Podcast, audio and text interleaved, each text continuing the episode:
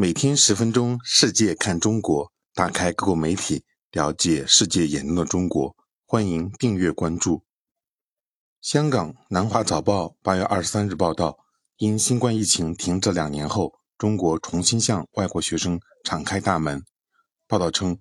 在为防止新冠疫情而实施两年半的边境限制措施后，北京终于将允许外国留学生回到中国。这标志中国朝着重新开放迈出了重要一步。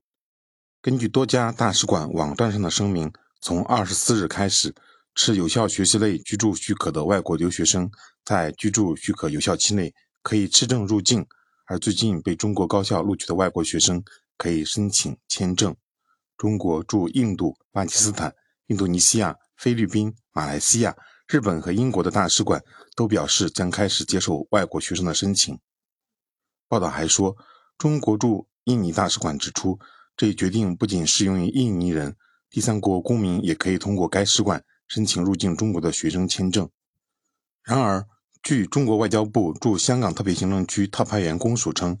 这种放宽只适用于赴内地接受学历教育的长期留学人员，不适用于北内地短期学习培训人员。报道还说，二零一八年共有来自一百九十六个国家和地区的。四十九万两千一百八十五名学生在中国内地学习，超过十四万名外国留学生来自南亚和东南亚地区。泰国和巴基斯坦是第二大和第三大生源国。由于无法到中国完成学业，许多学生不得不克服时差，在家上网课。报道称，自新冠疫情爆发以来，中国政府实施了严格的边境限制，但政策一直在放宽。自今年六月以来，外国公民可以探望其在中国直系亲属。或在中国内地永久居留的外国人，而且对已经获得中国国内主管部门批准赴华就业人员以及复工复产人员家属，则不再被要求提供当地政府签发的邀请函。